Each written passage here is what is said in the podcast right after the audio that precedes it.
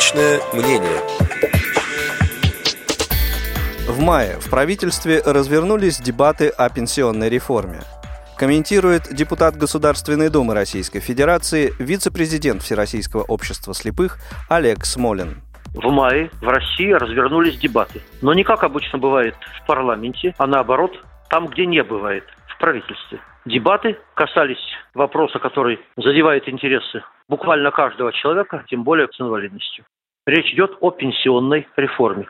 Напомню, зам предправительства Ольга Юрьевна Голодец высказалась в том смысле, что пенсионная реформа пока не актуальна. Мы приветствуем это заявление, но обращаем внимание на слово «пока». Бывший министр финансов Алексей Кудрин предложил повысить пенсионный возраст и мужчинам, и женщинам до 63 лет, но оказался не самым радикальным. Министерство экономики предложила поднимать пенсионный возраст мужчинам до 65, а женщинам до 63. И, наконец, самую радикальную точку зрения э, высказал министр финансов Антон Силуанов – причем от имени рабочей группы правительства. Пенсионная реформа в понимании Антона Силуанова выглядит следующим образом. Первое. Поднять пенсионный возраст и для мужчин, и для женщин до 65 лет.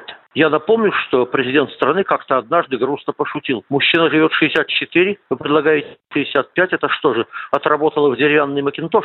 Теперь, по-видимому, в деревянный макинтош собираются отправлять не только мужчин, но и женщин. Хочу напомнить, что по официальным данным до современной пенсии в 55 лет не доживает 10% женщин, а до пенсии в 60 не доживает 30% мужчин. Сколько не доживет до пенсии в 65, можно только гадать.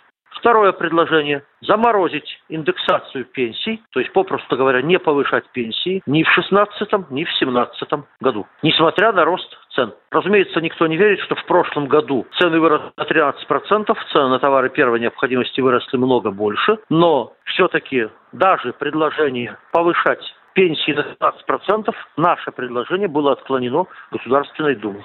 Недавно я получил ответ на специальный запрос председателю правительства Дмитрию Медведеву. Ответ получил от министра Максима Топилина. В сказано, что все будет зависеть от наличия денег в стране.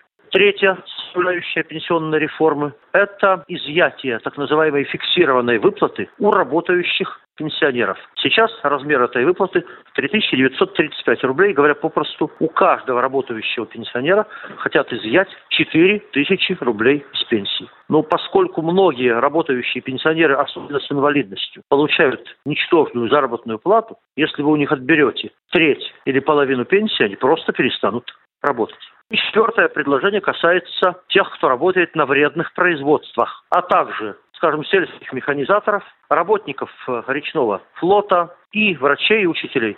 Предлагается поэтапно отменить льготные пенсии. Что касается людей с инвалидностью, отдельно в пенсионной реформе министра финансов и рабочей группы правительства не говорится ничего. Но по смыслу надо ожидать, что если у нас был более ранний выход на пенсию, то останется более ранним. Только добавят мужчине обязательного времени работы для выхода на пенсию по возрасту 5 лет, а женщине, соответственно, 10.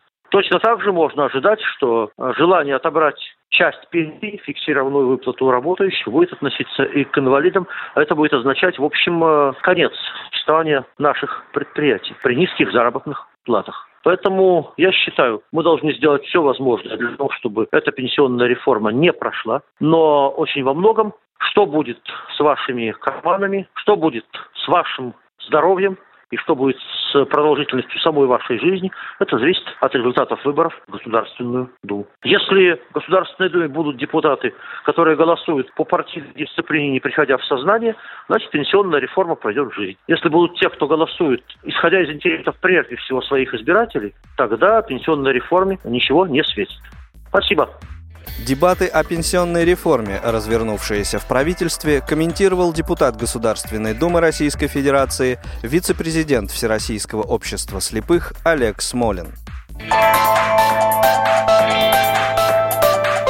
Личное мнение.